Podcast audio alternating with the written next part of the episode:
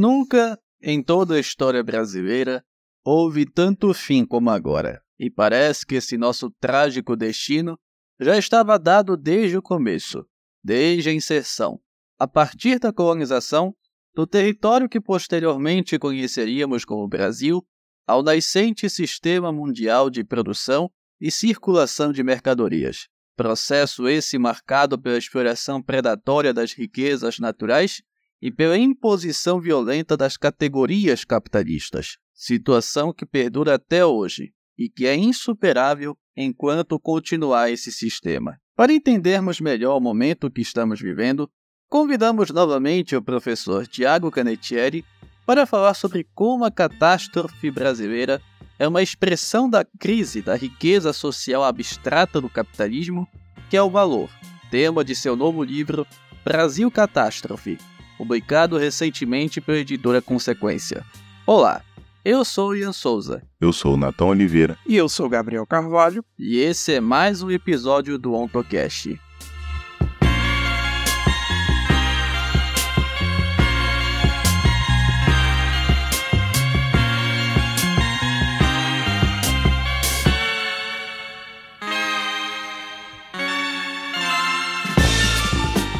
Gente, boa tarde, bom dia, uh, boa noite, dependendo do horário que estiver escutando. Uh, meu nome é Tiago Canetieri, eu sou professor no Departamento de Urbanismo da UFMG e apesar de dar aula, né, assim, para o curso de escola da, da Escola de Arquitetura e Urbanismo, eu sou geógrafo de formação. Eu fiz minha graduação, meu mestrado, doutorado, tudo na geografia, né, assim, com uma aproximação muito grande, numa discussão mais mais uh, uh, conceitual, assim, próximo da produção do espaço da Henri Lefebvre, próximo da crítica do trabalho do Moash Poulson, próximo da crítica do valor uh, do Robert Kurtz, né? Então é um pouco esse, assim, parâmetro que eu tenho, quadro teórico que eu tenho mobilizado nos meus trabalhos atuais. Bom, meu caro Tiago, então Agora adentrando na discussão acerca do seu mais novo livro sobre a catástrofe brasileira, acho que é nada mais justo começar perguntando justamente sobre como tudo começou. E no início do seu livro você aborda o começo da formação social brasileira, o começo da catástrofe brasileira, que você situa no processo de colonização, ele passando até mesmo por praticamente todo o período do Brasil Império e esse processo foi marcado pela inclusão subalterna e violenta do Brasil ao mercado mundial, desde a exploração predatória de riqueza até mesmo a imposição forçada das categorias sociais capitalistas pelo regime da escravidão. E eu queria que você comentasse um pouco, né, sobre esse início da assim chamada catástrofe brasileira. Tá bem.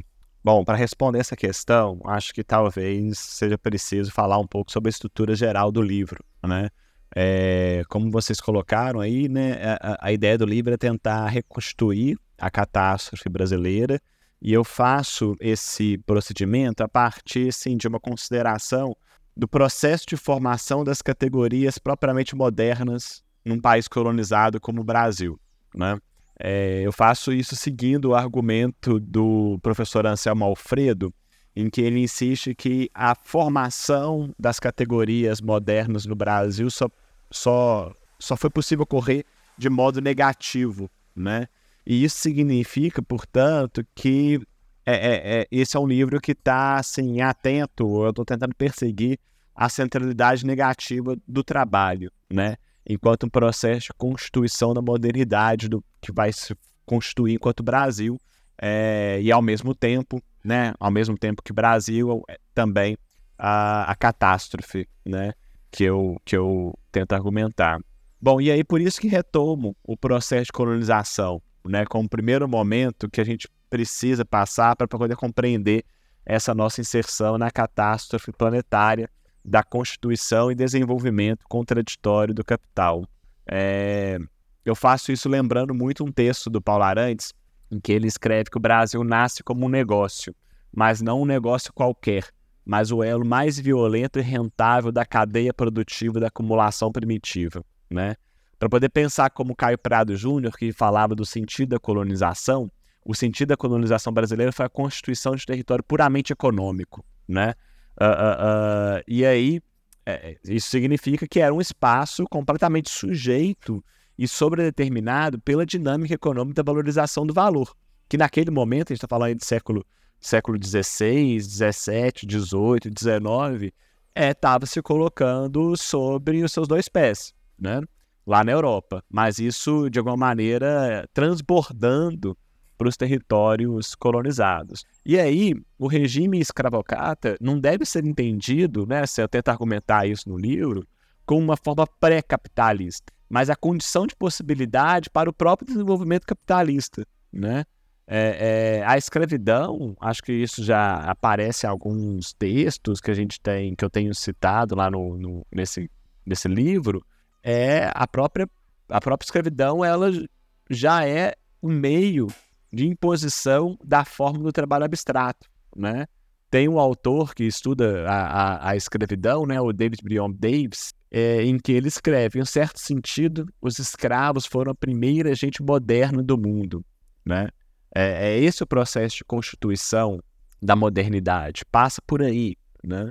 E acho que vale sempre lembrar, o Brasil, ou pelo menos o que foi a, a, a América colonizada por Portugal, é, foi né, o porto que mais recebeu pessoas negras escravizadas e também o último a aderir à proibição do tráfico. Né? Isso forma o Brasil, constitui é, a nossa formação social é, seja nas lavouras, nos engenhos, na exploração de ouro ou em qualquer outra atividade que era exercida pelos escravos, a gente já vê, né, os trabalhos historiográficos apontam para isso, mecanismos de controle do trabalho, de imposição de ritmo de trabalho, da organização em turmas de trabalho, de disciplinamento desses corpos, né?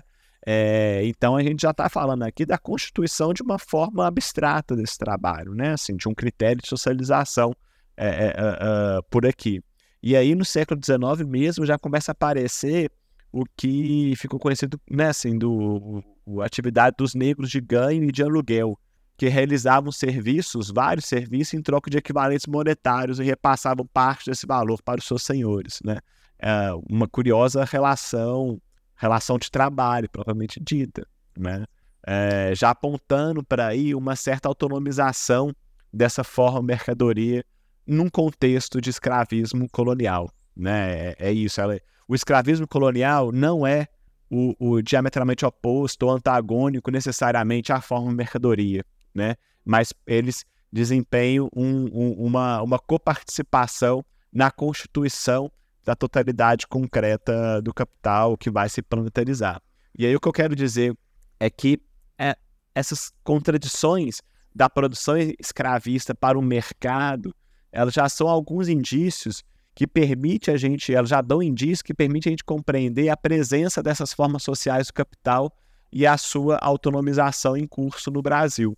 A produção escravista colonial e o modo de produção capitalista, portanto, não são totalidades separadas e autônomas, mas partes constitutivas de uma mesma totalidade, né, que tem a mercadoria como forma elementar da mediação social e, portanto, já é ela mesma moderna. Então, a nossa formação catastrófica, por assim dizer, tem esse DNA e não poderia deixar de ser, né? Assim, um país que foi o porto que mais recebeu pessoas escravizadas e o último a proibir, a, a aderir à proibição do tráfico, isso deixa marcas profundas né, no tecido social que não pode dar em outra coisa a não ser em catástrofe mesmo. Então, Tiago, para dar continuidade à nossa entrevista, agora passando para o contexto da República de Vargas, a partir da década de 30, tendo como ponto culminante os governos militares que se sucederam depois de 1964, começou um processo de modernização, por assim dizer, com o objetivo de superar o atraso característico da economia capitalista brasileira, algo desejado até mesmo entre aqueles que pertenciam ao que a gente chamaria de um marxismo tradicional. Só que esse processo de modernização, ele em vez de superar, ele só confirmou que a condição periférica é algo característico da formação social brasileira em particular. Eu queria que você falasse para a gente o porquê disso. Ótimo. A gente está falando aqui já do século XX, né? E nesse contexto aí, né, da primeira metade, século XX, a passagem para o segundo, existia, né, assim, por assim dizer, no, no espírito brasileiro, né, assim, no âmbito da intelectualidade nacional, entre os políticos, uma certa expectativa de modernizar o país, isto é, superar os arcaísmos, né? As formas atávicas, atrasadas, pré-modernas. É, talvez a principal figura seja o próprio uh, uh, Getúlio Vargas, né?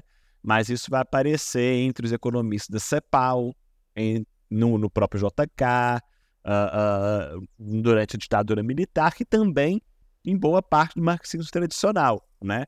que vão aí todo, todos juntos, né, assim, são adeptos a, a, as forças modernizantes, por assim dizer.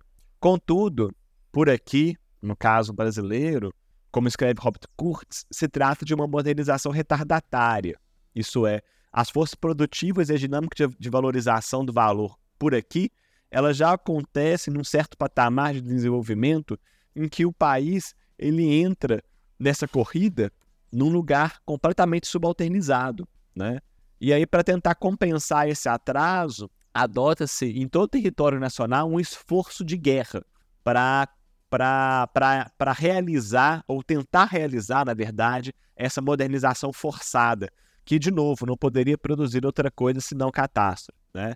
E aqui, eu acho que é esse momento que é central para compreender a imposição da forma do trabalho como forma de mediação, do trabalho salariado, propriamente dito, é, é, é, é como forma de mediação é, é, primordial, né? E aqui, nesse momento do livro, eu estou dialogando muito com o trabalho do Adalberto Cardoso, né? E ele vai argumentar que o programa varguista era, sobretudo, uma tentativa de incluir a população brasileira no interior da forma do trabalho. Afinal, nesse contexto aí dos anos 20, 30, boa parte da população nacional ainda fugia do trabalho, né? uma expressão que ele usa. É, vem lá do Getúlio, da Revolução, no mesmo ano da Revolução de 30, como se diz, ba é, é, ele baixa uma lei que obrigava as empresas a terem dois terços de trabalhadores nacionais entre seus funcionários, né? que até então vinha de força, mão de obra dos imigrantes, sobretudo da Europa. É, e aí, para garantir essa adesão à forma do trabalho, a ordem jurídica também é mobilizada por meio do, do, do intermédio de uma promessa de integração cidadã, de constituição de uma cidadania laboral, né? em que os, o horizonte dos direitos trabalhistas ele vai figurar aí como uma, uma estrela guia. Por meio, né, assim, esses, esses direitos trabalhistas, eh, seria possível constituir o bem-estar da população, uma proteção social.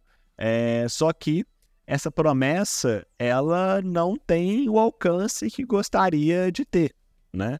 Ela é muito limitada, né? É, então todo esse esforço de modernização forçada, né, retardatária, é, como vocês bem adiantam, não supera a condição periférica brasileira. Pelo contrário, intensifica ainda mais esse lugar.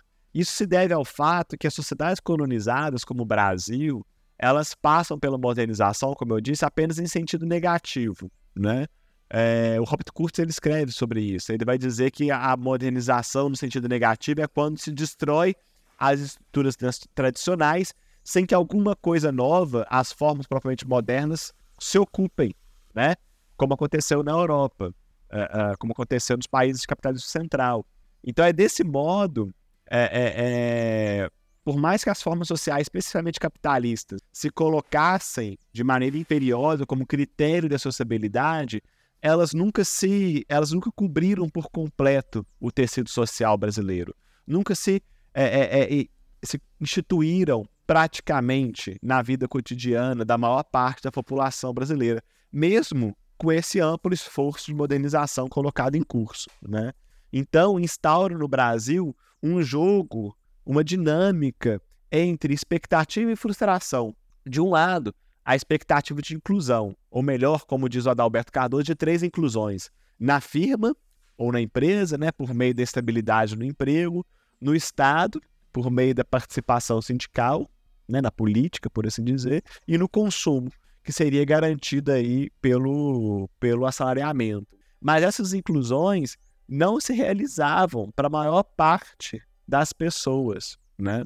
E aí a gente tem um processo é, é, é, simultâneo de modernização das relações no campo, que leva à expulsão dessas pessoas que de alguma maneira ainda estavam é, é, é, conseguindo produzir o próprio autossustento e sendo jogadas para cidades onde elas não eram incorporadas no interior dessa forma social, né? E isso vai determinar aí o, o padrão de relacionamento do Estado com o mercado de trabalho que se forma, né? Seu mercado de trabalho que é, é, é, é, extremamente violento, vexatório, informalizado, né? E que vai dar o tom aí de, da nossa da, da constituição do mercado de trabalho, do mundo do trabalho brasileiro, né? É, e isso tem a ver com a própria formação nacional, né? É, é a condição própria de um país colonizado. A força de trabalho brasileira está submetida a um regime de superexploração, né, para poder usar a expressão do Rui Mauro Marini. Mesmo que eu não fique com todo o argumento dele, eu acho que tem algumas, uh, uh, uh, algumas limitações. Eu acho que quando ele desenvolve essa noção né, de superexploração da força de trabalho, eu acho que ele está identificando aqui um processo interessante, né? Em que reconhece, por um lado, né, assim, com ponto de partida, que a superexploração ela existe desse lado do Atlântico, porque o trabalho não se constitui como trabalho livre ou trabalho protegido, né? E aí a lei da acumulação aparece de uma forma mais violenta, mais direta, né? Uh, em que a força de trabalho ela não recebe o equivalente ao seu custo de reprodução total, ela não recebe o seu valor, né? Como vai descrever inclusive Marx no Capital, né? Que ele parte desse pressuposto no livro 1. O que, o que acontece é que as, a força de trabalho uh, uh, periférica recebe um valor aquém dos custos de sua reprodução. E aí, é, é, é essa, essa, essa dinâmica de superexploração é o que impede essa, essa entrada na forma social propriamente capitalista. Então vai, vai criar essa, essa figura ambígua, né? Que o Chico de Oliveira mais tardiamente vai nomear de ornitorrinco. E que formas aparentemente atrasadas estão intimamente conectadas com o próprio processo de modernização, né? Se a gente quiser usar essa nomenclatura de atraso e moderno, porque no final das contas se trata de um único de uma única totalidade modernizante, né? Assim, não tem nada de atrasado. Parece atrasado, mas esse atrasado ele é, ele é funcionalizado, ele é ele é combinado a esse desenvolvimento, né? Então, a, a, a razão para esse contínuo aprofundamento da condição periférica que vocês colocam nessa questão, para poder fazer essa história longa é, é, é, de modo curto, é o seguinte: a constituição negativa da forma do trabalho, como ocorreu é, por aqui.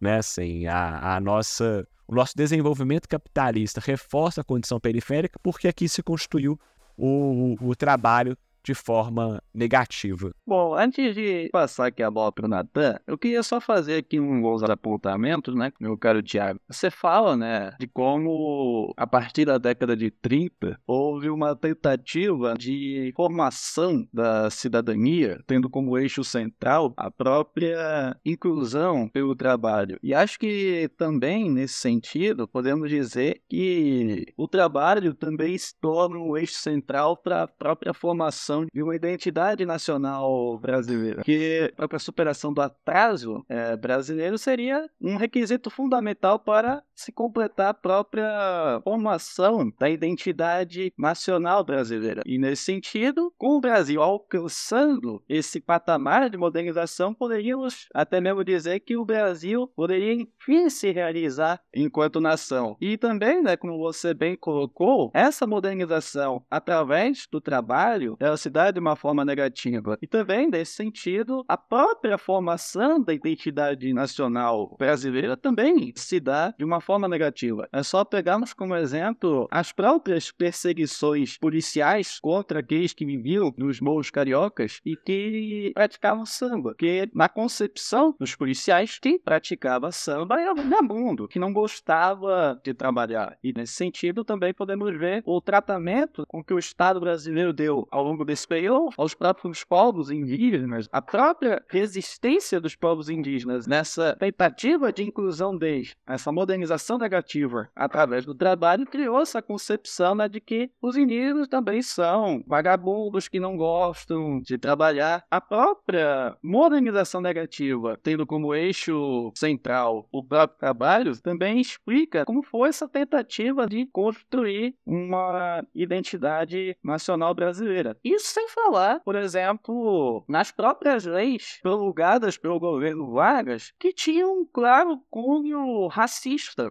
Por exemplo, o surgimento de leis que impediam a entrada de judeus aqui no Brasil. Isso talvez seja a pequena ponta do iceberg dessa história trágica que foi a formação da identidade nacional brasileira. E isso ajuda a exemplificar como o nacionalismo é um próprio produto da modernidade capitalista, um produto, por assim dizer, negativo. Não sei se o Tiago também queria fazer algum comentário em cima desses apontamentos que eu fiz. Assim, só concordar muito com eles, porque acho que uma, um, uma consequência dessa constituição negativa é exatamente a ideologia é, é, é, nacionalista, né? Assim, como uma espécie de dar coesão, a, um, uma tentativa de dar coesão àquilo que não tem uma, uma, uma coesão garantida no mundo do trabalho por conta de sua própria constituição, né? Assim, um produto negativo também desse processo, né? É, acho que isso é bem, bem, ficou bem claro aí com o seu comentário. Acho que ajuda aí a entender esse processo de fato. Então, antes de passar propriamente a próxima pergunta, né? Queria primeiro dizer que é um prazer reencontrar o Tiago, né? E ouvi-lo, que consegue falar né, desses temas complexos de uma maneira muito, muito elucidativa, né? E eu fico pensando assim, como ele consegue encontrar essas formulações. É, se o Tiago me permite, gostaria de ler rapidamente aqui uma, uma das epígrafes né, que ele selecionou para o livro, né, que eu acho muito interessante, que diz assim, né, vou citar. Assim a vida carece de sentido porque no horizonte está o nada. Ou também porque o seu horizonte é a organização social brasileira, né? Citação de Roberto Schwartz. E aí, passando para para a terceira pergunta aqui, né, da nossa conversa de hoje, a gente sabe, né, Tiago, que o fim da ditadura militar aqui no Brasil, ela coincide, né, coincidiu com, com o início da, da do, digamos assim, da crise da riqueza social abstrata, né, do capitalismo, que é o valor, né, ou seja, a crise do valor é, em plano mundial, né, do capitalismo mundial, que atinge com isso né, seu limite interno e absoluto com o maior desenvolvimento da produtividade do trabalho, né? É desenvolvimento esse que vai gerar uma, uma consequência que é a expulsão do trabalho vivo do processo produtivo, né? Para a gente falar mais ou menos como o Robert Kurz. E essa crise, por sua vez, vai gerar na Inglaterra com Margaret Thatcher, né? E nos Estados Unidos com Reagan, não somente uma nova forma de política, mas também uma nova forma de racionalidade, né? Como alguns autores chamam, que vai ser o neoliberalismo. É, isso não vai demorar muito para chegar, né? Essa moda chegar aqui no Brasil, né? Também ser aplicada aqui. Então, na década de 90, né, com Collor e Fernando Henrique Cardoso, vai ter, é, vai se inaugurar, né, esse laboratório, né, que é o neoliberalismo, é caracterizado pela desregulamentação do Estado e pela instituição de uma sociedade em concorrência permanente, né? É, então, se você poderia, Tiago, falar um pouquinho mais né, desse processo, né, do início desse neoliberalismo brasileiro, né, e desse laboratório é, brasileiro do neoliberalismo. Beleza, Natan. Em primeiro lugar, o prazer é meu, viu? É sempre muito bom estar com vocês aqui. Uh, bom, acho que pensar o, o, laboratório brasileiro do neoliberalismo, né, assim, é algo extremamente importante, não só para a gente entender o Brasil, mas para poder entender o capitalismo, né? É, ainda que esse neoliberalismo brasileiro vai se manifestar relativamente é, é, é, um pouco mais tarde em relação aos países do capitalismo central. Por assim dizer, também se trata de um neoliberalismo retardatário, né? E talvez por isso mais intenso e violento, né? É, para poder citar o Roberto Tivat, que você lembrou aí na, na, na epígrafe, né, que eu coloquei, acabei colocando no livro, é, no textinho que o textinho, porque é curto de, de, de número de páginas, mas é fantástico, né? O fim de século, o Roberto Schwartz ele vai falar que o Brasil tem se tornado uma sociedade em desintegração, né? É, eu acho que é, é, esse momento do neoliberalismo que isso escancara, né? Uma sociedade em desintegração. É, o resultado desse desabamento irreversível do mundo do trabalho, né? É, que a gente já está falando aqui do desenvolvimento das forças produtivas, da expulsão do trabalho vivo dos circuitos produtivos, é, ele não se restringe só à esfera econômica, né? Assim, mas o que começa a acontecer é que a própria sociabilidade moderna, o princípio de mediação social baseado no trabalho, o meio que se garantiu a reprodução material dos indivíduos e de suas famílias, é, a formação e consolidação do reconhecimento intersubjetivo baseado no trabalho, tudo isso passa a fazer água. E aí uh, se constitui, nesse contexto, uma nova identidade, baseada num trabalho disforme ou um trabalho sem forma, para poder usar a expressão do Chico de Oliveira, né? que implica rupturas estruturais com a, a, a, maneira pela qual a sociabilidade da sociedade produtora de mercadorias foi uh, uh, uh, constituída. Né? Então, a forma valor que de alguma maneira funcionava como uma um amálgama dessa sociabilidade, quando ela entra em crise, ela coloca uma parcela gigantesca das pessoas em uma condição de superfluidade, ao mesmo tempo em que, mesmo em crise, acho que vale destacar, essas pessoas estão impedidas, é, é completamente bloqueada a instauração, a emergência de novas relações sociais. E esse é o drama, né? Então, essa sociedade em concorrência permanente que aparece nesse contexto de desintegração dos, das formas sociais, é, tem uma mudança curiosa, né? É, o Kurtz, por exemplo, ele vai dizer em um determinado momento uh, que as pessoas ela assumem a própria existência como capital humano, e enquanto tal entram em concorrência uma com as outras e se vale de todos os meios para sobreviverem.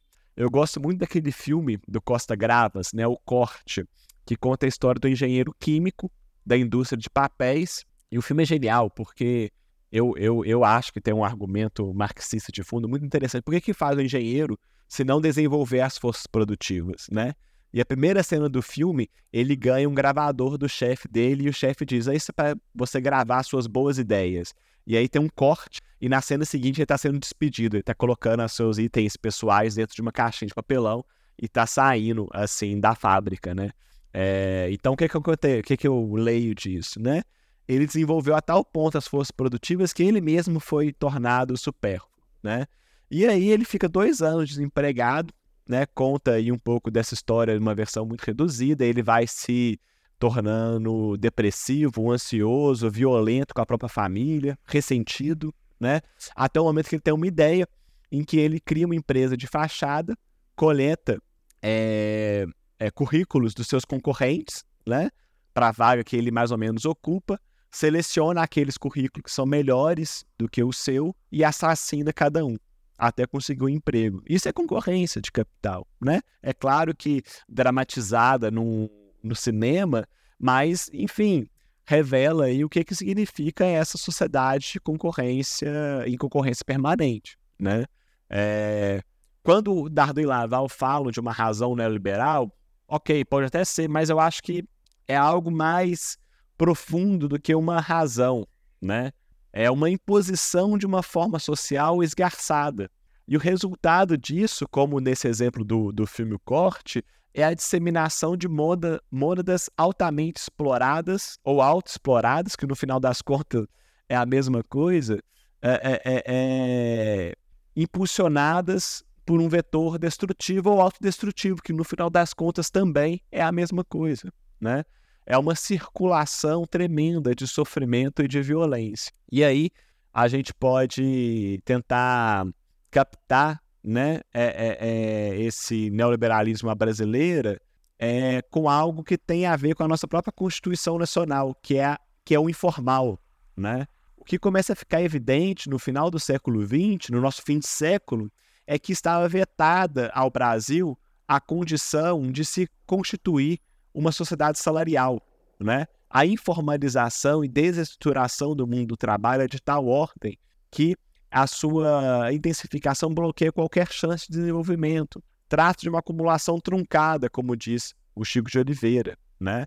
E aí não tem outra alternativa senão recuperar a própria origem, uma economia extrativa violenta baseada em expedientes de superexploração da força de trabalho. Né? Então, o neoliberalismo brasileiro parece que atualiza esse processo, reforçando essa condição de subalternidade, essa condição periférica brasileira. Bom, meu caro Tiago, continuando aqui com a nossa conversa, os governos do PT, ou os dois governos Lula e os governos Dilma, estes governos, longe de romperem com a lógica neoliberal, como esperava grande parte da esquerda brasileira, que alimentou esse sonho com a eleição de Lula em 2002, aprofundou uma tendência que já existia no governo de FHC, que é combinar neoliberalismo com com políticas sociais. Políticas essas que tinham tão somente como objetivo a inclusão pelo consumo. E essas políticas foram financiadas, é, em grande medida, pelo crescimento ficcionalizado da economia brasileira, propiciados pelo boom das commodities. Eu queria que você pudesse falar um pouco né, sobre esse período que se notabilizou pela inovação em técnica de gestão da crise. Bom, acho que a ideia forte dessa questão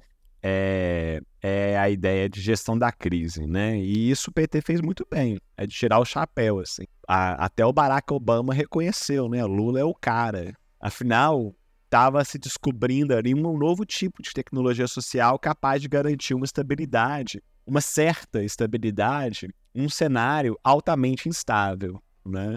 É, e o, e o, e o livro ele, ele, ele termina, né, assim, com a eleição do Lula, do Lula 3, pós-Bolsonaro, mas eu acho que tem várias ideias aqui que dá para poder extrapolar e pensar esse contexto do, do, do terceiro governo Lula, né, pós-Bolsonaro, pós-impeachment, etc. Uh, ah, mas pensando nesse, nesse contexto, né, assim, do, do Lula 1, Lula 2, é, é compreensível, claro, entender a empolgação de quem estava vendo o Brasil decolar, né? Como é representado aí na capa da revista The Economist de 2009, o Cristo Redentor como um foguete, né?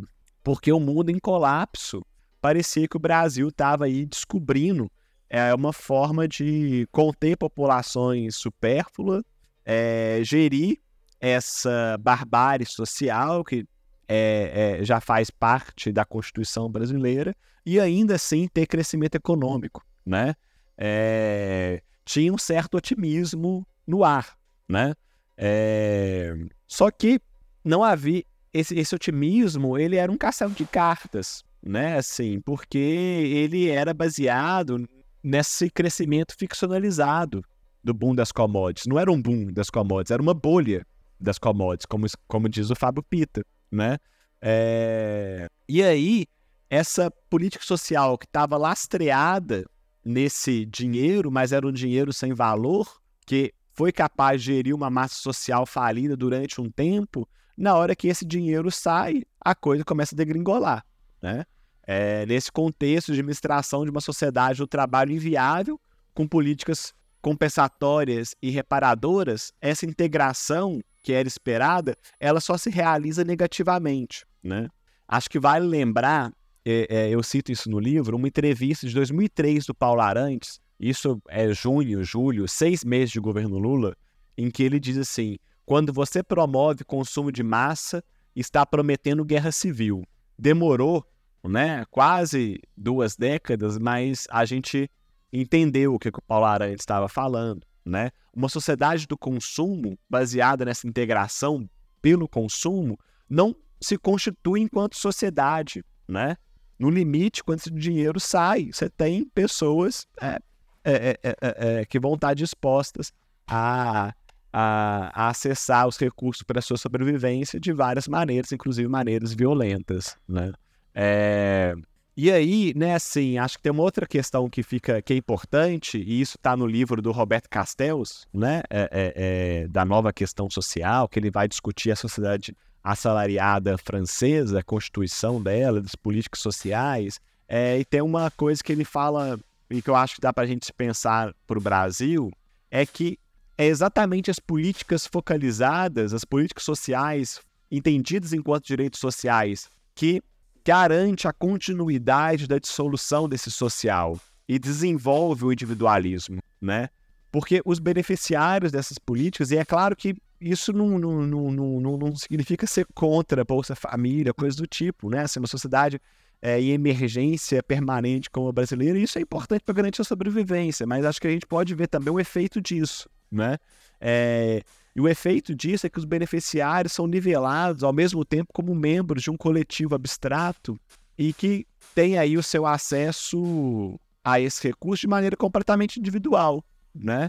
É, o, o Castells ele escreve que esse funcionamento produz ao mesmo tempo efeitos individualizantes, porque essa política social securitária de uma cidadania cadastral e não mais laboral produz um individualismo competitivo próprio do capitalismo em fim de linha, porque os recursos são escassos e o cadastro é pessoal e intransferível, né?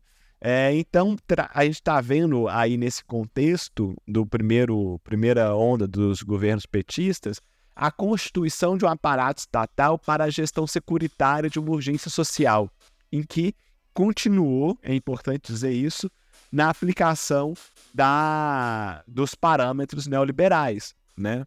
O governo do PT foi uma tentativa, e sincera até, ou enfim, não importa a intenção no final, no, no final das contas, de uma reedição do pacto entre capital e trabalho. Né? Só que a questão é que o, esse, esse pacto ele acontece num patamar de desenvolvimento das forças produtivas que impossibilita esse pacto. Né? Então já é um pacto que ele já é fantasioso, de princípio, de partida. O fim já estava dado de partida, como na peça do Samuel Beckett. Né?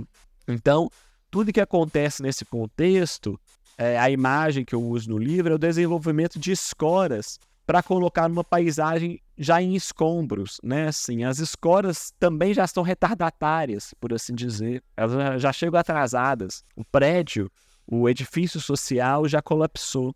É... E aí é isso, né? Assim, à medida em que a gente foi vendo nesses últimos anos o, o, o, o a diminuição do, do dinheiro que circula por conta dessa bolha das commodities, a gente foi vendo também a expansão da violência como forma de mediação social. Né? Inclusive a, a violência como critério é, é, é, é de ocupação dos poderes institucionais, né? Não foi isso o bolsonarismo, né?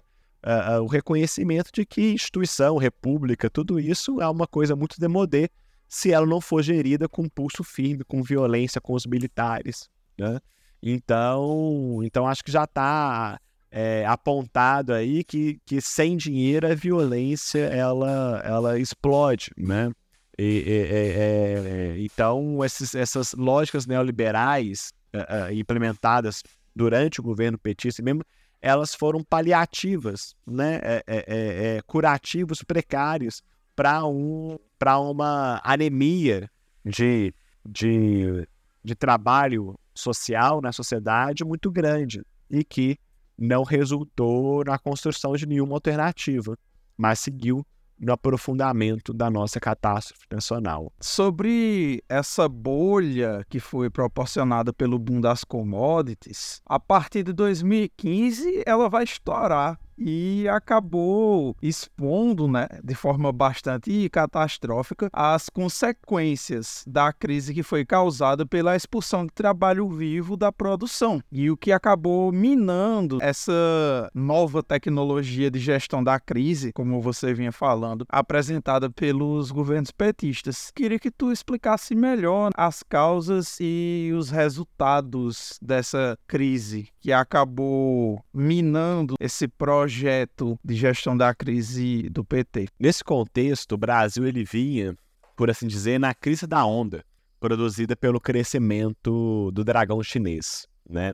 É, mas o impacto sistêmico que a crise dos subprimes produziu fez jogou para baixo esse crescimento chinês e bloqueou aí jogou água no chope brasileiro, por assim dizer. A coisa começou a degringolar porque o dinheiro começou a diminuir, como eu disse. O milagrinho brasileiro dos anos 2000, que era entendido como boom, né, pela, pela, pelo mainstream da economia, pelos comentaristas políticos, né, e etc., na verdade não passava de uma bolha de sabão.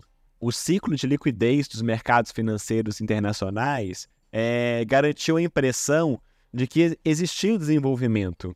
Mas esses ativos, as enormes massas de dinheiro que fluíam para o Brasil por meio do mercado de exportações de commodities, que era puxado pelo crescimento é, é, da economia chinesa, é, é, isso era completamente volátil e sem valor, né? Assim, no sentido, no sentido marxista. E aí, quando esse recurso ele começa a minguar, foi que esses é, é, é, é, é o, aconteceu um, uma redução também dos investimentos estrangeiros, né? O Fábio Peter, quando ele analisa isso, né, e é um texto que é um texto importante, é, ele vai falar que se tem aí uma, uma simulação de acumulação capitalista, e não uma acumulação propriamente, né? Mas que aparecia, pra, de modo fetichizado, como crescimento econômico. Quando a inflação de títulos de propriedade, como as ações das empresas, o preço das commodities, o preço do real e do dólar começou a cair, primeiro em 2008, depois de forma mais acentuada a partir de 2011, apareceu como uma queda da taxa de lucro das empresas. Mas aí elas ainda continuaram tentando o desenvolvimento das suas forças produtivas e o aumento da composição orgânica como uma forma de responder à taxa, à queda da taxa de lucro. Mas é pelo próprio investimento das, nas forças produtivas que que, que a crise continuou se aprofundando, a continuou é, é, é, é aprofundando essa simulação de acumulação, né? Então, quando essa bolha ela estoura, restou aí um endividamento triplo dos indivíduos, da empresa e do Estado. E aí, os efeitos da crise que o Lula pensou se tratar de uma marolinha derreteram completamente as, ba as bases do crescimento econômico brasileiro nesse, nesse momento. E o que aconteceu que a política de gestão, de administração da barbárie perdeu força. Ou seja, abriu espaço para a barbárie. No último semestre de 2008 e no primeiro de 2009, por exemplo, né, a taxa de investimentos da economia na formação bruta de capital fixo despencou de 7,9% e depois 10,1%. Né, assim, um decrescimento forte. É... E aí, isso vai acompanhando a, a, a, o desinvestimento, acompanha também a desagregação social, né? é, a gestão da barbárie que estava assentada nesse crescimento fictível ruiu. A economia combalida foi é, é, é, completamente in, ineficaz para a gestão social, colocando esses escoras, construindo os diques de contenção né, dessas políticas securitárias. E aí, no final das contas, aquilo que a gente acreditava ser um Estado democrático de direito, constituído a partir de 1978 derreteu tão rapidamente quanto um bloco de gelo no sol de Brasília. O mundo do trabalho, né, que era o horizonte de expectativas para boa parte da população que era mantida fora dele, estava em franco processo de decomposição, né? E, e, e, eu acho que é importante, acho que as palavras que a gente usa são importantes, né? Porque vez ou outra a gente vê sociólogo, economista falando de uma desconstrução do mundo do trabalho, sempre que fala em desconstrução, parece que é possível reconstruir. Mas falar em decomposição, né? A coisa muda de figura. A não ser que seja uh, uh, uh, um personagem da Bíblia que vai ressuscitar, depois de morto, o único caminho é decomposição, né? Então, acho que a gente usar essa metáfora da decomposição é melhor do que da desconstrução, porque dá o sentido forte que eu quero dá nesse, nesse debate, né? Assim, é uma é uma é um desmonte sem possibilidade de reconstrução. E é, e é isso que a gente viu agravando aí nesse contexto causado aí pela crise dos subprimes que vai chegar no Brasil a partir de 2015. Então, antes de passar a bola para o Natan, só queria fazer assim, uns comentários prévio, acerca dessa última fala do, do Tiago, você falou muito bem de que esse estouro da bolha proporcionada pelos commodities evidencia uma crise maior que é a própria decomposição do mundo do trabalho. Pegando esse gancho, eu queria aproveitar também para fazer comentário acerca do que eu falei anteriormente sobre a ligação entre nacionalismo e trabalho. E assim, a própria decomposição do mundo do trabalho é ao mesmo tempo a própria decomposição do nacionalismo quanto projeto de modernização capitalista. E aqui, né, mais particularmente na América Latina, do nacionalismo enquanto projeto de superação do atraso que marca as economias capitalistas latino-americanas, em especial a economia capitalista brasileira. Isso se explica também justamente por conta dos vários movimentos sociais à esquerda, e principalmente daqueles ligados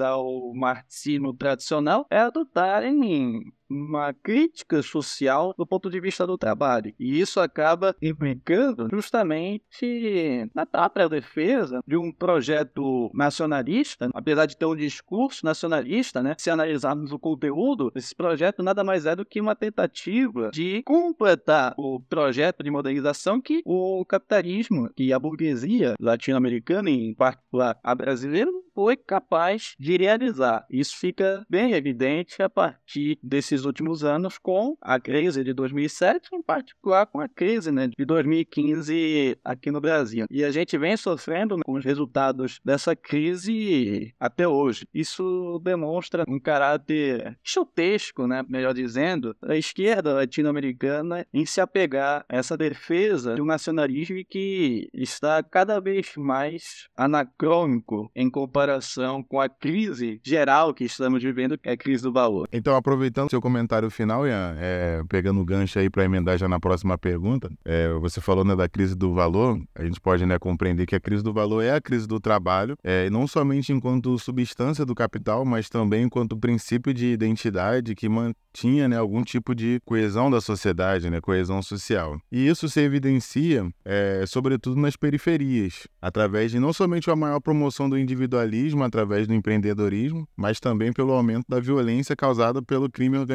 e pelas operações policiais, né? Aqui na, eu falo do Rio de Janeiro e aqui é um laboratório é, privilegiado nesse sentido. Mas também é a própria combinação entre violência e políticas sociais, né? Como é, resultado né, de tudo isso. É, o Tiago também afirma né, que é, a crise do valor oca ocasiona um derretimento da política, tornando ela, a política, apenas mais um momento dentro da circulação, do circuito, melhor dizendo, da circulação. Aí, Tiago, eu te, queria te perguntar então se você poderia é, explicar né, um pouco melhor esses dois aspectos relacionados à crise do valor nesse contexto. Né? Por um lado, o derretimento da política e ela como momento do circuito da acumulação. E por outro lado, essa relação entre violência e políticas sociais, né, políticas públicas, né, como a gente viu no empreendedorismo, etc. Massa, Nathan, eu acho que bom, começar do, do começo, né? Assim, no, no, no, no, meu livro anterior, A Condição Periférica, tem um momento em que eu a, a, a busco argumentar que a dissolução da forma do trabalho produz um novo tipo de mediação social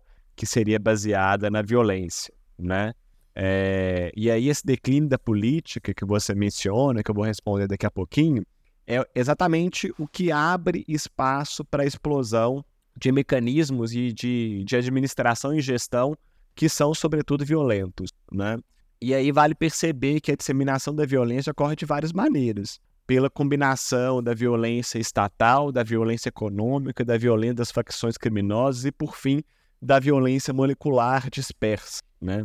É um cenário de guerra generalizado. E o Brasil é isso, no final das contas. Basta ver o que cantou o rap nacional desde os anos 90, quando existia uma certa expectativa ainda com a redemocratização, né? Se esperava que a redemocratização, os, os direitos, é, é, é, a república, no final das contas, pudesse se espraiar, saindo, emanando dos gabinetes, dos ministérios, das instituições democráticas em direção às periferias, mas não foi isso que aconteceu. A guerra já estava deflagrada, né? E a política, a política social, ela deve ser entendida nesse mesmo registro, né? É, o, o, o Paulo Arantes tem aquele texto que, enfim, foi publicado no, no, no site, né, que ele ou Tira tem publicado a, a, a, obra, e é um texto O Mundo como Alvo, né, em que ele vai perseguir esse fio da meada. O Gabriel Feltran, ele já apontava que nas periferias convivem duas figurações, né, a do crime, da violência, portanto, e do de desenvolvimento, da pobreza e, portanto, do desenvolvimento, né? E então, ambas estariam conectadas com uma ideia de público-alvo, diz o Paulo Arantes, né? Num cenário de deflagração, de violência, a política social é mais uma arma nessa guerra. É, basta ver, e o Paulo Arantes ele cita o Robert McNamara, né, que foi o ideólogo das políticas de transferência de renda quando ele serviu no Banco Mundial, mas antes disso ele foi ministro da Defesa dos Estados Unidos durante a Guerra do Vietnã, né? É, e, e, e aqui, aqui em Minas Gerais, isso tem tem no YouTube, né, assim, mas tem, tem um tempo que passava na televisão, tinha uma propaganda, e é curioso isso, né, quando a polícia militar precisa fazer propaganda, mas tinha uma política, uma, uma, uma propaganda da polícia militar aqui de Minas, é, em que mostrava uma viatura subindo uma comunidade, né, com é um eufemismo para designar as periferias, né? E quando essa viatura ela para, abre do porta-mala e começa a sair os outros agentes da cidadania, professores, médicos, oficineiros, assistentes sociais, né? Então acho que mostra bem aí como que essas duas coisas estão combinadas. E isso acontece exatamente nesse contexto de declínio da política, né? Esse argumento ele aparece já, ele não é um argumento novo, né? Tá no Chico de Oliveira, tá na Sibeli Rizek, tá no Paulo Arantes, entre outros. E o que eu quero afirmar aqui é que a ideia de política ela se transformou. A política não é mais algo que se mobiliza para a transformação do futuro. Bom, se for parar para pensar, o bolsonarismo ele é ainda né, uma política bolsonarista, ou o novo radicalismo de direita é uma política voltada para o futuro. Mas a política, é, é, é, inclusive a política de esquerda, né, ela se tornou administração. É isso, ad administração. Eu gosto da definição de política que o Alexander Klug e o Oscar Next apresentam. Para eles, política é a capacidade de dar uma resposta comensurável a determinado problema de modo que possa alterar a influência que esse problema tem.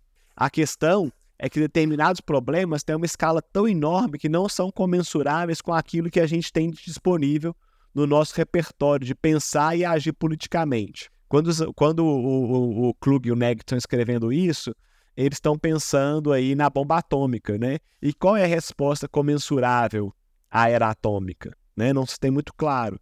E eu acho que a, a, a, a questão da crise do trabalho produz um fenômeno parecido. A forma de organizar para transformar o mundo dependia, historicamente, de uma certa unidade que era dada pelo trabalho. Então, sem trabalho, parece que a gente fica também sem política porque os instrumentos, os meios de pensar e agir politicamente estavam conectados com essa forma social, né? E aí essa política ela se torna administração dessa, dessa sociedade em colapso, que vai sendo incorporada no interior do circuito da acumulação, que é cada vez mais anêmica, né? A política como administração é uma gestão precária do processo de crise né? Queria só aproveitar para um rápido comentário, né? Você falou aí do uma coisa que para mim foi muito interessante, né, que nesse momento aí, né, do fim da ditadura militar e o, o, período da redemocratização, né, toda aquela empolgação de vários setores da sociedade, né, é, é interessante notar que o rap, né, que naquele momento, como você citou, né, expressava as, vo as vozes, né, da periferia. A gente poderia até brincar, né, que é a periferia da periferia, né, porque nesse cenário do capitalismo o Brasil já é a periferia, né, tem, como você inclusive estudou já no, no seu livro anterior, a condição periférica. Então agora tem a condição periférica da periferia que, que é que foi expressa naquele momento pelo rap. E ali no início dos anos 90, a gente poderia dar vários exemplos, mas eu vou pegar um para ilustrar, que é o próprio Racionais MCs, né? Esse estudo, inclusive, o próprio Gabriel Feltran aponta, né? Essa relação ali do, das denúncias da violência urbana, né? Na, na, música dos Racionais. E aí tem um trechinho assim que me veio na cabeça, né? Se eu não me engano, é uma música de 92 ou 93, né? Que é O Homem na Estrada, que tem um, um, um trecho que eu vou ler aqui rapidinho, que é, justamente ilustra isso que você falou, né, Tiago? Que diz assim, equilibrado num barraco incômodo, mal acabado e sujo, porém seu único lar, seu bem e seu refúgio. Um cheiro horrível de esgoto no quintal. por cima ou por baixo, se chover será fatal. Um pedaço do inferno. Aqui é onde estou. Até o IBGE passou aqui e nunca mais voltou. Aí tem aquela, né? E nunca mais voltou lá do Timaya. Numerou os barracos, fez uma pá de perguntas. Logo depois esqueceram, filha da puta, né? Como tá aqui na letra. Então você já vê, né? Já mostra o cenário, né? Completamente precário ali, né? Falta de saneamento básico, de estrutura, enfim. Qualquer chuva.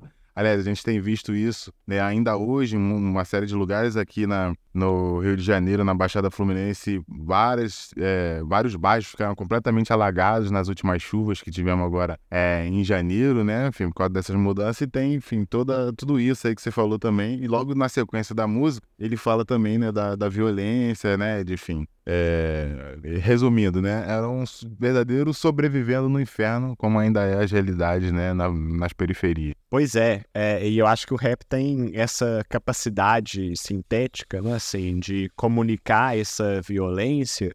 É, os Racionais, facção central, né? Assim, talvez sejam os dois expoentes nesse, nesse, nesse momento, né? Dos anos 90 é, e que tem essa, essa força, né, assim, de, de desafin, desafinar o coro dos contentes. Ah, democracia, dem, bom, a democracia nunca chegou aqui, né? O IBGE passou aqui e nunca mais voltou, né? Acho que esse trecho aí, mas em vários outros, traduz exatamente esse, esse abandono sistêmico que as periferias estavam sujeitas, né? E como que vai emergindo daí, nesse, vai fermentando uma, uma, uma dinâmica uh, extremamente violenta, né? Como eu disse, de várias, várias formas de violência, né? das facções criminais, passando pela violência do Estado, que de maneira nenhuma é menor, ou pelo contrário, né? Assim, em relação à violência é, é, das facções e coisas do tipo, a violência econômica, a violência dispersa, né? É, então, enfim, tá, tá fermentando esse caldo. É um, é um diagnóstico. Sim, e não, só mais um comentário assim para complementar, você falou também, né? Mas só para acrescentar. No último ensaio do Novo Tempo do Mundo, lá do Paulo Arante, né? O Depois de Junho a Paz Será Total, ele passa também por aí, né? Naquilo que você falou, né? Dessas políticas sociais, né, como o empreendedorismo, né, na, na favela, né, ali o empreendedorismo do pobre, como é a, a como medida complementar, né, como a, o outro lado da moeda, também dessa doutrina de pacificação, né, das favelas, é, que também o laboratório carioca é, é, é um lugar privilegiado, assim, para entender isso, que é privilegiado aí com muitas aspas, né, que é justamente essa essa pacificação, né, então a entrada, né, das inclusive os policiais né, como, como tendo essa, essa espécie de tarefa social. E, além disso, ele, ele acrescenta nele, Paulo Arantes, que isso também é uma forma, nessas né, políticas empreendedoras e tal, de fazer com que né, tenha uma espécie de cidadania participativa, que é para as pessoas se participarem, né, estar sempre ativas, participativas, engajadas, né, é, em meio também a todo esse cenário que, que você está também descrevendo de violência e tudo mais nas favelas, justamente para que eles estejam ocupados fazendo alguma coisa, né, com esse esse mesmo esse trabalho informal, é tudo, enfim, tudo essa cidadania participativa para que também não aconteça é, é, nada mais grave assim para a reprodução do próprio sistema, né? Então realmente é muito interessante perceber como você está descrevendo, como está se formando também né, essa nova, espécie de nova conjuntura, né, social e política aí é, nos anos 90, mas enfim já no século 21. Perfeito, né? E essa essa lembrança da pacificação, né, da paz total, como diz o Paulo, ela é central, né? Assim, no Rio tá aí é, escancarado, né, assim, com as UPPs, as unidades de polícia pacificadora, o que já é um contrassenso, né, polícia não, não pode ser pacificadora, mas se a gente for pensar que pacificação é a guerra continuada por outros meios, né, assim, é a paz do vencedor da guerra que, que, que se impõe, ela vai continuar, né, assim, esses, essas, essas, é, é, esses expedientes violentos, eles são mobilizados na paz também, né,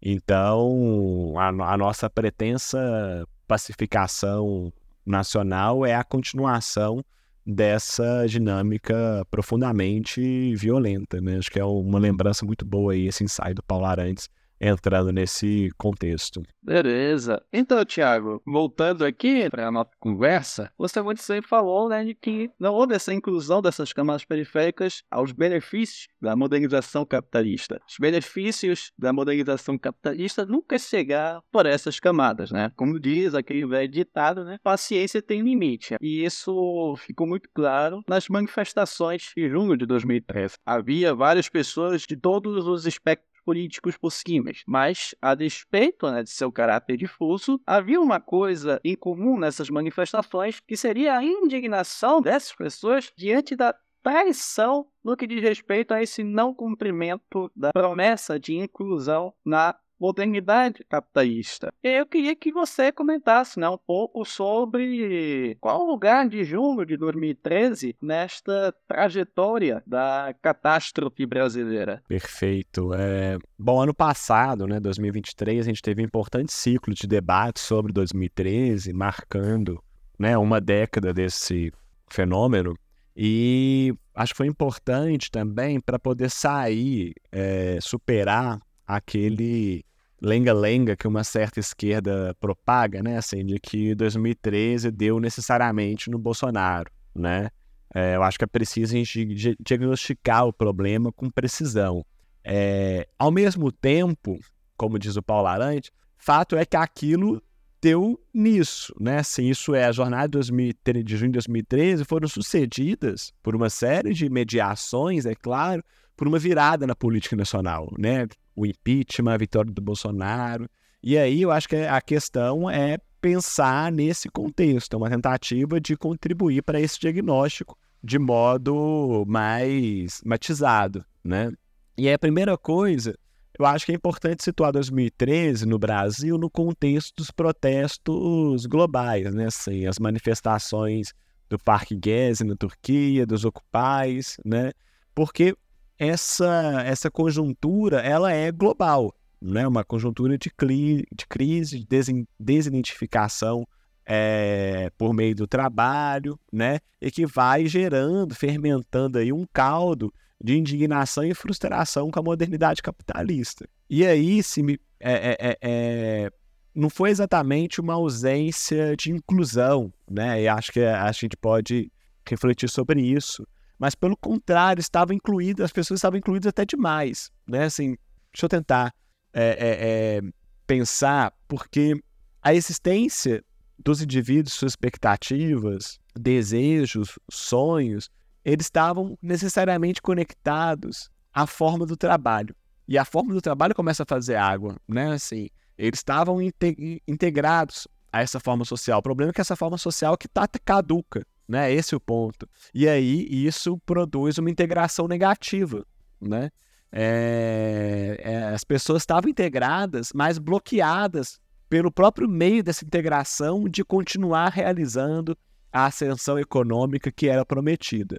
Assim, é, eu diria que 2013 foi, de certa forma, uma tomada de consciência, com algumas aspas, dessa impossibilidade lógica ao mesmo tempo em que a condição material se impôs. E aí, eu acho que a gente pode. faz muito sentido pensar na formulação da Rosana Pinheiro Machado, né? Em que ocorre no Brasil uma passagem da esperança ao medo. Então, veja, a população estava integrada à lógica capitalista, mas era uma integração negativa. E o que emerge em 2013 é uma desidentificação com essa integração, um desejo de ruptura com a integração. Uh, e aí que acho que a coisa fica interessante, porque a esquerda petista e a esquerda, boa parte da esquerda em geral também, queria manter essa integração negativa, mesmo que à custa da ficcionalização da reprodução social, da bancarização dos pobres e, por que não, como a gente estava conversando agora mesmo, dos dispositivos securitários violentos, né? Lembra só, né? Assim, o, o, o Natan estava comentando e agora estou me lembrando aqui, o Lula quando é, é implementada a política das UPPs, ele salda como uma, uma, uma, uma política uh, louvável, né? As UPPs. Uh, ah, durante os anos petistas, a gente teve aí uma série de operações de garantia da lei e da ordem, mobilizando o exército, né? É... Então a gente tem aí uma desidentificação acontecendo.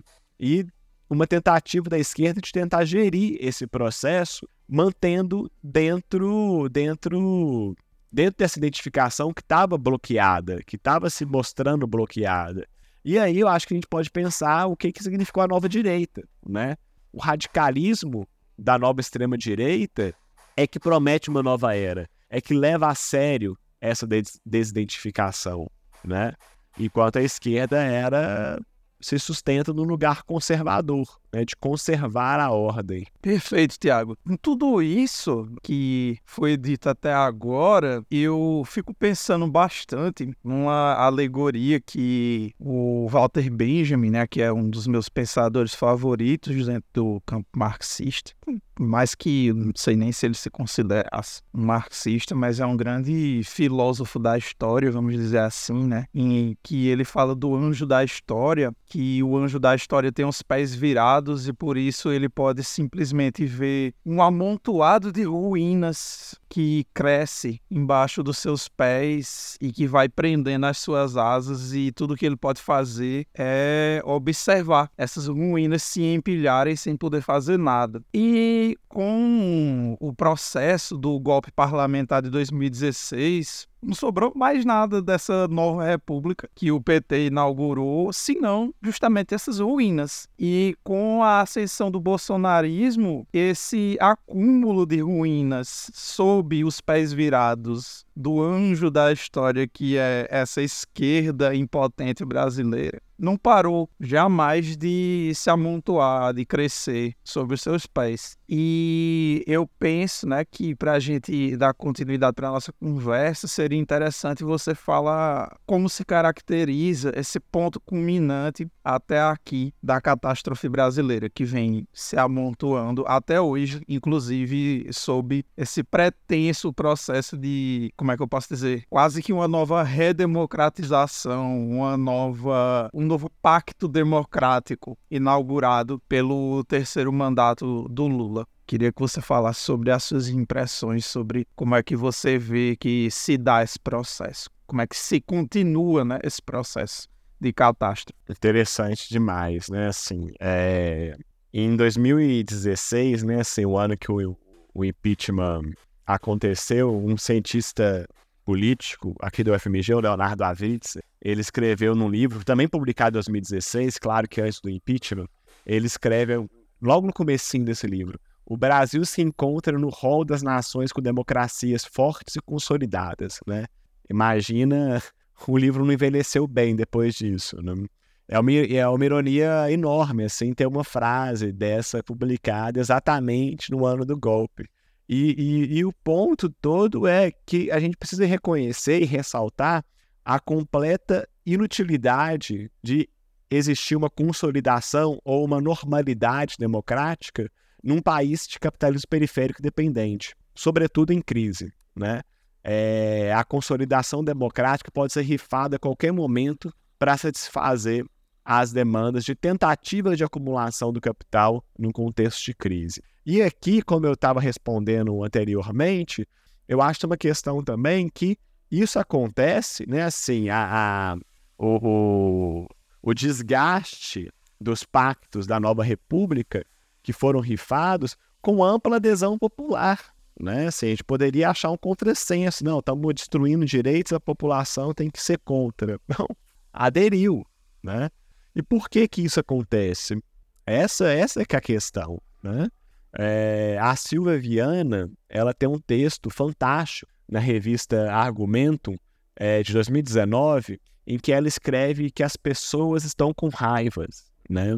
É, e aí ela, ela, ela, ela acompanhou uma, ela descreve isso, né? Ela como como uma antropóloga hardcore, né, que faz etnografia de BBB, ela também foi para os atos da extrema direita em São Paulo e ela narra uma frase que um cara subiu no carro São um cara desconhecido, na hora que deixa o microfone aberto, né? Se um cara subiu lá e falou que ele era contra o PT e os movimentos sociais, porque eles não se fodem como eu me fodo, né?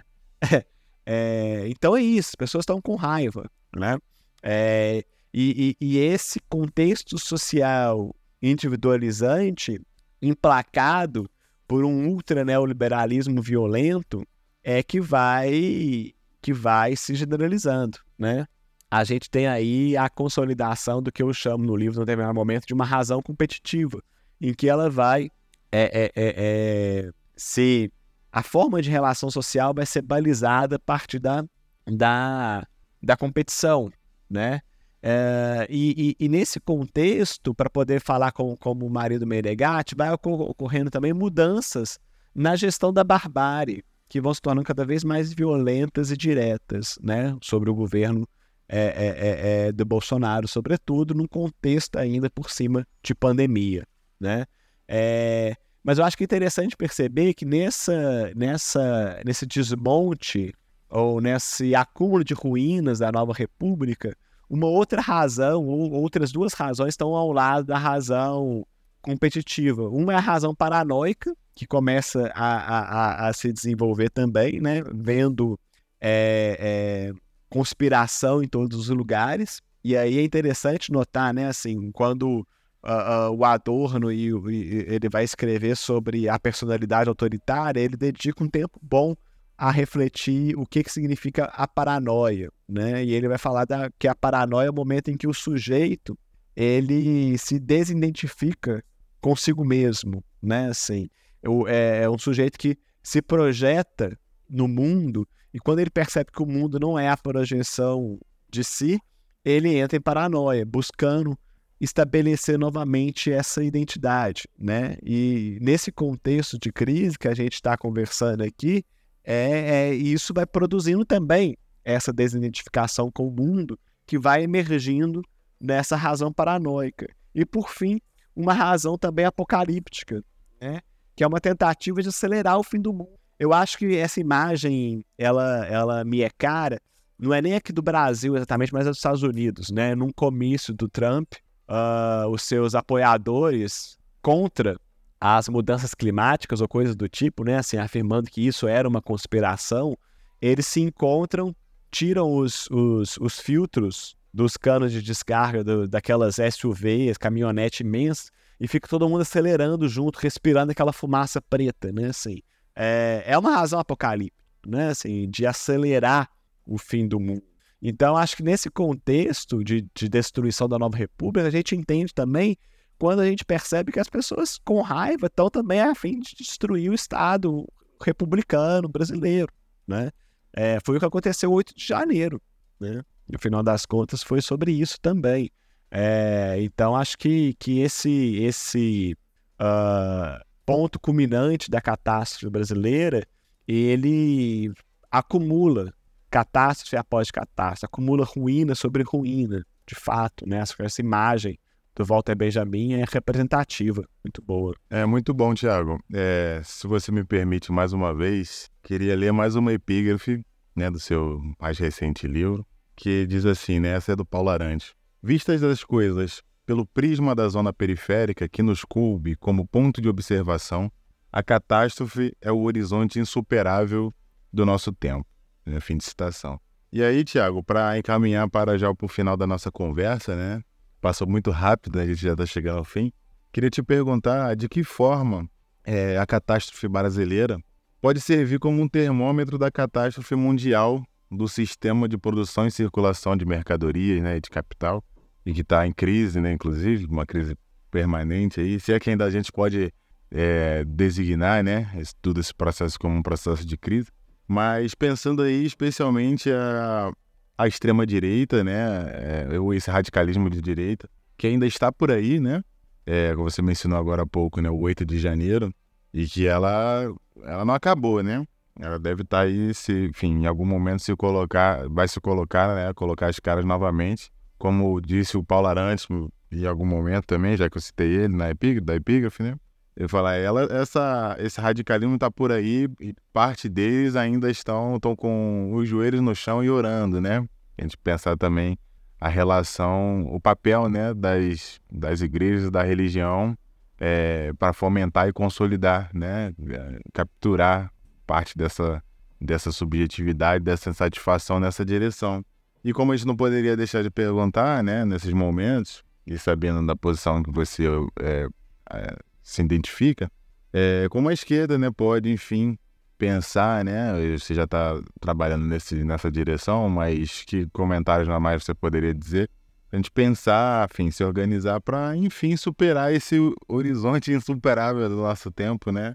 É, que é justamente a catástrofe, né? Que, enfim, que caminhos e descaminhos você tem pensado, enfim, conversei, visto junto também é, das lutas sociais, dos movimentos populares, sociais, dos, enfim, dos partidos, o que seja, né? Das organizações de esquerda em geral. E com isso, eu passo para você a última pergunta. Valeu, Natan. Acho que essas, esse conjunto de questões, elas são, né, assim, elas formam aí essa... Enfim, acho que a tarefa, né, assim, do nosso, do nosso tempo, né, é... a, prim a primeira é reconhecer, assim, né, o Brasil enquanto termômetro da catástrofe mundial, é, tá muito claro lá no próprio Paulo, né? Assim, quando ele vai falar da brasilianização do mundo, como que isso é mobilizado por diferentes é, é, é pensadores estrangeiros, tomando o Brasil como, como chave é, é, de compreensão do, dos, dos fenômenos que eles estão passando, né? Isso se deve, né, assim, à nossa formação nacional a centralidade negativa, a nossa intimidade com a centralidade negativa do trabalho, né? Assim como eu tento demonstrar aí no Brasil Catástrofe, né? A ideia é que essa centralidade negativa do trabalho ela fez parte da nossa Constituição Nacional, da nossa formação nacional, né? É, e que agora os países de capital central começam a sentir também, mas sentem tardiamente. A gente pode dizer se a gente passou por uma modernização retardatária, por um neoliberalismo retardatário, a gente era a vanguarda, mas a vanguarda do colapso, né? É, então, acho que os elementos que a gente tem no nosso tecido social, né? O, a informalidade ou, ou, o trabalho sem forma, a violência, a, a, a, ascensão da extrema-direita, todos esses fenômenos, eles ajudam a compreender o futuro do capitalismo, né? O futuro do capitalismo em crise. Eu costumo brincar com meus alunos, né? Assim, é como aquela piada ruim, né? Que eu tenho uma boa notícia e uma má notícia.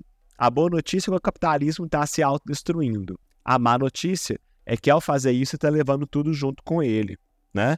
Uh, e, e, e essa que é a questão, né? A gente, como que a gente responde a isso? Qual é a resposta comensurável a isso? Acho que não tem nenhuma resposta pronta, sabe, Natan, assim, do que, que a gente pode fazer. Acho que arriscar responder poderia, de alguma maneira, parecer uma resposta, uma, uma, uma proposição enlatada, né, assim. Mas eu acho que tem algumas experiências aparecendo, né? E eu diria que, de maneira bem geral, que se a gente tivesse que, e a gente tem, né, se a gente pensar em como sair dessa catástrofe, eu acho que você passaria por um ato de subtração, sabe? Um ato de subtração das formas sociais do capital. O que, significa viver uma vida sem trabalho? O que, que significa viver uma vida sem mercadoria, uma vida sem dinheiro, uma vida sem Estado, né? É, porque acho que seriam formas sociais que a gente não conhece, mas formas sociais emancipadas da dominação do sujeito automático do capital, sabe? É, eu diria que algumas experiências concretas nesse sentido aparecem aqui e acolá, sabe? Diria, por exemplo, que experiência, sei, de uma articulação com o T dos povos aponte para essa direção. E a gente viu o que aconteceu ontem, né? Assim, em que os fazendeiros organizados num movimento social com toda a estética de movimento social, invasão zero, né, que eles se batizaram, é, assassinaram e balearam lideranças indígenas na Bahia, né? É, com anuência da Polícia Militar no estado governado pelo PT. Né? Então, assim, a gente tem dimensão, acho que a gente não pode é, ignorar a complexidade e o, e, e o agravamento dessa crise mas eu acho que a gente tem que pensar em alternativas de formas de vida, né? Para poder usar uma outra imagem do Walter Benjamin, que também é um dos meus pensadores favoritos, é a imagem de puxar o freio de emergência, né? Não é por, com mais desenvolvimento, com mais crescimento, com mais atualização das forças produtivas que a gente vai chegar em um lugar diferente da catástrofe. É puxando o freio de emergência.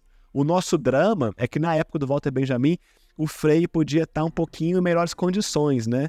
Lá no, o nosso freio de hoje ele está completamente enferrujado, né? É, a inércia desse trem já é muito grande, né? Isso faz parte da nossa catástrofe, a dificuldade de pensar em alternativas, né? O que não nos desimplica de continuar pensando. Muito bom, Thiago. Eu concordo com o que você falou, assim, né? Queria era mais te ouvir também, né? Você, sei que é uma pessoa que está pensando e, e implicado nessas questões. E acho e concordo quando você fala que a gente é, não tem respostas prontas, né? E seria até é, contraprodutivo em certo sentido, né? É, oferecer respostas rápidas ou respostas é, já comuns né, ao, ao, problema, porque isso justamente perderia de vista o desafio e a especificidade da, do momento e da tarefa que a gente tem que enfrentar agora. Muito menos vender esperança em lata, né? Até porque o nosso prazo está encurtando, então a gente não tem mais tanto tempo a perder assim. É, e nesse sentido, acho que reconhecer que não temos uma resposta, por mais que angustiante que isso possa ser, né?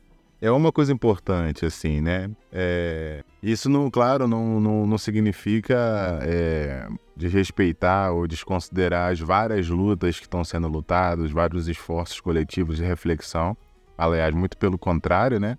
É reconhecer a importância de todos eles, a legitimidade, mas é saber que, como você tem falado, né, a catástrofe, né, que já está em curso, né, e que tende a se agravar, é de tal ordem que ainda é, tudo parece pouco, né, do que, do que temos feito. É, e que é isso, né, que, que esse desafio, né, e, e, reconhecimento de não ter uma resposta pronta seja, provoque, né, em nós é, formas de realmente enfrentar esse desafio que esteja fora do jargão que geralmente a gente usa, ou das formas envelhecidas de pensar, e que, é, e que nos põe a pensar de fato, né, novas formas de criticar, novas formas de se organizar, novas formas de responder na prática né, a tudo isso. É, e esse me parece realmente é, o desafio né, e o fardo do nosso tempo histórico aí, né? Muito obrigado, Tiago, pela resposta. Eu que agradeço, Natan, é, Gabriel e Ian, pelas, pelas questões, né? Assim, que são sempre provocações que vão contribuindo aí para a gente pensar melhor, né? Gostaria, como comentários finais, é, reforçar as palavras do Thiago e também do Natan. Acredito que Seria até mesmo uma irresponsabilidade nossa continuar a vender ilusões. A nossa responsabilidade é realmente destruir qualquer tipo de ilusão quanto aos modos de enfrentamento com relação a essa catástrofe. Claro que isso não quer dizer que devamos adotar uma postura passiva de esperar que a catástrofe venha e termine com tudo. Também não devemos adotar essa postura, mas ao mesmo tempo devemos reafirmar que o tempo está acabando acabando. O tempo de vida do planeta está acabando. Caso a esquerda não deixe de lado esses velhos empecilhos, a tendência mesmo é que o capitalismo realmente acabe com todas as formas de vida. Caso ainda tenha tempo, preciso que a esquerda, primeiramente, né, abandone a concepção ontologizante de trabalho que permeia a visão da esquerda desde tempos imemoriais, desde 1848, se ser mais exato. Talvez essa seja a primeira tarefa de uma esquerda que quer realmente puxar esse freio de emergência, que quer impedir que o capitalismo acabe com tudo de uma vez. A primeira tarefa é justamente acabar né, com essa visão ontologizante de trabalho e de tentar radicalizar ao máximo a crítica da economia política, tal como proposta pelo Marx. Acho que são duas tarefas urgentes e devemos fazer. E eu faço aqui né, o convite que, caso seja possível, comprem né, o livro do Tiago, a venda do Editora Consequência, Brasil Catástrofe, que é um livro assim essencial para se compreender a catástrofe que estamos vivendo atualmente. Então, de considerações finais, eu subscrevo o que o Ian falou sobre essa questão uma certa crítica que se tem, e isso é uma coisa que eu sempre bato na tecla aqui em todos os episódios, essa crítica que eu faço, né? Posso falar em nome de toda a equipe do Ontocast. É quem, há quem concorde e há quem discorde, Mas essa crítica que eu faço, essa ontologia do trabalho que existe dentro do meio do marxismo oficial, do marxismo tradicional, do marxismo ortodoxo, como queiram chamar, né? Mas especialmente dentro desse tema que a gente está tratando aqui, da catástrofe, desse tema dessa crise terminal do capitalismo, tem dois autores que eu penso que são, sobretudo, fundamentais. Né? Eu já mencionado o Kurtz, mas também um que a gente tratou há pouco tempo atrás aqui no podcast, que é o Gunther Anders. Não é um autor marxista. Eu não acho que eu só posso ter autores marxistas como referência, então, por isso mesmo que eu acho fundamental esse autor.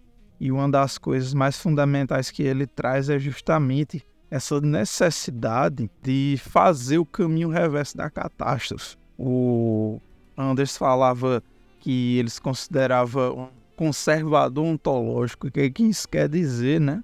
Não quer dizer conservadorismo político, conservadorismo moral, conservadorismo de valores, nada disso. Mas de pensar a conservação da nossa vida diante desse processo quase que infinito, né, de autodestruição da humanidade. Né? Ele pode parecer extremamente pessimista, de um ponto de vista de pessoas aí que têm uma visão mais ortodoxa, mais hegemônica de ser um revolucionário, de ser uma pessoa, enfim, que pensa a emancipação da humanidade e tudo mais. Mas eu particularmente penso que uma certa dose de pessimismo é necessária para a gente manter o realismo diante das, das condições nefastas que estão colocadas para a gente, seja por condições relacionadas ao estatuto dos recursos naturais necessários né, para sobrevivência da humanidade no planeta, seja da própria forma de reprodução do capitalismo que se torna cada vez mais autodestrutiva, mas que essa autodestruição ela não é, não é uma panaceia do tipo que ah, o capitalismo vai se autodestruir e automaticamente a gente vai passar para outra forma de sociedade. Não é nada disso, né? Como os nossos queridos companheiros aí da crítica do valor que já vieram aqui no podcast, principalmente dois pesquisadores, inclusive da geografia também, né, como o Tiago, que sempre falam para mim nesse né, processo de desintegração social que o capitalismo produz, ele não necessariamente vai automaticamente levar para um colapso total, uma autodestruição total que vai simplesmente varrer o capitalismo do mapa. Na verdade, o que a gente tem, e aí eu penso que isso se encaixa com o que o Anderson está falando, né? É esse apocalipse eterno, que a gente fica nesse tempo do fim eterno em que ele pode se arrastar por séculos, não é? Não quer dizer que o fim dos tempos da humanidade que o capitalismo produz vai simplesmente fazer um, um, um fim catastrófico que vai simplesmente extinguir toda a humanidade num, curto período de tempo. Até mesmo a, a ideia de descentralização né, do trabalho que a gente fala, né, essa, essa queda da centralidade do trabalho, na verdade o que ela produz é muito mais um, quase que um, um fortalecimento da centralização do trabalho. Né? Quanto mais essa crise se acirra, mais o trabalho se torna central para essa sociedade, ao mesmo tempo em que ele está sendo varrido do processo de reprodução social, do processo produtivo do valor. Essas são as grandes contradições que, que o capitalismo produz. E eu penso que essa obra que o Tiago está trazendo aqui para a gente, colocando essas questões dentro do contexto nacional, elas são muito importantes para dar concretude ao que esses autores estão apresentando. Para quem acha né, que, que as discussões deles sobre o fim do trabalho, sobre a queda né, da centralidade do trabalho, são questões muito abstratas. Eu penso que se tem um exemplo prático bastante concreto disso, com certeza é né, a situação brasileira. Se o, o Tiago falava que na sua obra anterior, né, a condição periférica, falava desse devir periferia do mundo, que ele tratou aqui em outro episódio, que o Brasil é quase como um laboratório que apresenta as condições que estão sendo universalizadas, justamente essa condição periférica. Essa catástrofe brasileira pode muito bem ser um espelho, né, do caminho que o capitalismo está trilhando em todos os países. Então, eu penso que a gente fez aqui uma entrevista sobre uma obra imprescindível e aí eu reitero a recomendação dos, dos companheiros aí do, do Nathan e do Ian, que o pessoal vá, procure a obra do Tiago, que ela é de extrema importância. Bom, meu caro Tiago, você tem considerações finais a fazer? Eu queria, na verdade, agradecer o espaço, sabe? Assim, é muito bom poder conversar com. Enfim, poder pensar em conjunto, sabe? Acho que todas as questões, os debates, os comentários, eles vão é, contribuindo, assim, pra gente seguir nessa tarefa que a gente colocou aqui nesse final, né? que é pensar o contexto de catástrofe que a gente está vivendo e o que, que, a gente faz com isso, né? É, eu agradeço muito aí o espaço, a, a leitura do livro uh, e as questões e, claro, a, mais uma vez a oportunidade de estar com um AutoCast.